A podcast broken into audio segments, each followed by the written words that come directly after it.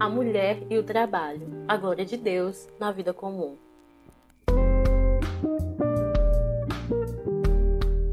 Para quem não me conhece, eu sou Jeane Chaves, sou missionária em tempo integral, servindo pela missão Vida em Foco atualmente no país de Cabo Verde, África Ocidental. Sou formada em jornalismo, sou casada com Miquel Ramos e mãe do João, que ainda está em meu ventre. Para a gente iniciar essa nossa conversa a respeito da mulher cristã e a sua relação com o trabalho, é importante que a gente primeiro observe um pouco sobre qual entendimento a gente tem carregado enquanto cristãos acerca do significado do trabalho em nossas vidas. E é importante ressaltar que, infelizmente, mesmo em nosso meio cristão, ainda existem alguns entendimentos errados a respeito desse tema. Eu gostaria de falar com você hoje a respeito de um deles, que é o entendimento de que o trabalho ele é simplesmente um fardo, um mal necessário à sobrevivência e até mesmo um castigo. E muito desse pensamento tem origem do conhecimento que nós temos do relato da queda que está lá em Gênesis 3, quando o homem e a mulher desobedecem a Deus, eles comem do fruto proibido, desobedecendo a ordem do Senhor, e em consequência desse pecado, algumas consequências vêm sobre a humanidade. E uma delas, que está registrada lá em Gênesis 3,19, é que Deus diz para o homem que, por causa do pecado dele, da sua desobediência, agora ele passaria a comer do suor do seu rosto até o dia da sua morte. Ou seja, ele ia ter que se esforçar, ele ia precisar se cansar até o seu último dia de vida para que pudesse sobreviver. E o nosso pensamento errado, muitas vezes, em ver o trabalho simplesmente como um fardo ou um castigo, vem muito dessa passagem. É um entendimento que não está totalmente errado, mas que está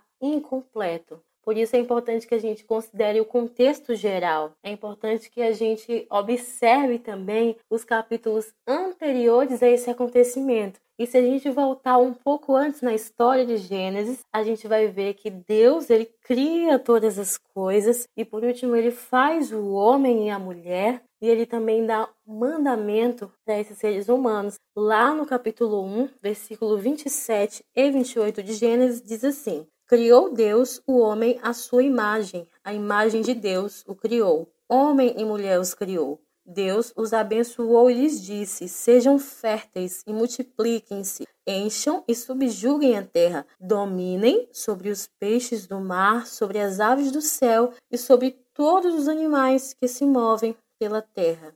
Nesse versículo tem uma palavra muito importante a considerar, que é o dominem. Quando Deus dá essa ordem para que o ser humano domine a terra, ele está estabelecendo uma ordem de trabalho, ele está estabelecendo o próprio trabalho. Isso ele faz antes da queda, antes que o pecado entre no mundo. Então, assim como Deus fez todas as outras coisas, olhou e disse que era bom, Deus também fez o trabalho. Então, o trabalho ele não surge com o pecado, ele não surge com a queda, mas ele existe desde antes. Ele tem um sentido original, um sentido perfeito na perfeita criação. Infelizmente, com a entrada do pecado, a visão que nós temos acerca do trabalho ficou distorcida e também a maneira como nós trabalhamos. E quando Deus estabelece o trabalho por meio dessa ordem de dominação da terra ao ser humano, o homem e a mulher estão juntos, ou seja, tanto o homem quanto a mulher recebeu do Senhor essa ordenança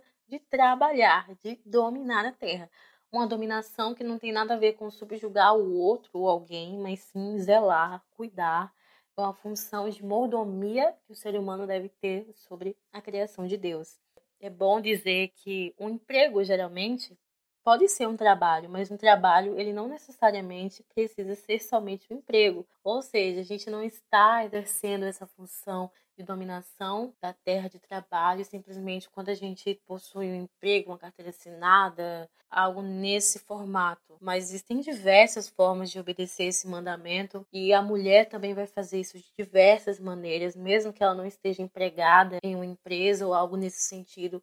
E a forma como ela vai exercer essa responsabilidade dela de trabalho vai depender da vocação que ela tem, do que ela tem em suas mãos de habilidade também para poder trabalhar, para poder oferecer como uma resposta a essa ordenação do Senhor. Por isso é importante que a gente tenha uma visão acerca do trabalho não restrita somente à queda, que é quando o pecado vem distorcer o sentido do trabalho, mas sim um pensamento dentro de uma narrativa bíblica completa, criação, queda, redenção, porque daí a gente tem Deus estabelecendo o trabalho na criação de uma maneira perfeita, de uma maneira original dentro dos planos dele. A gente tem a queda, que é o momento onde esse trabalho é afetado pelo pecado, ele é distorcido no entendimento e na maneira como o homem trabalha, mas a gente encontra a redenção de Cristo, que é onde o sentido original das coisas voltam. E é a partir daí,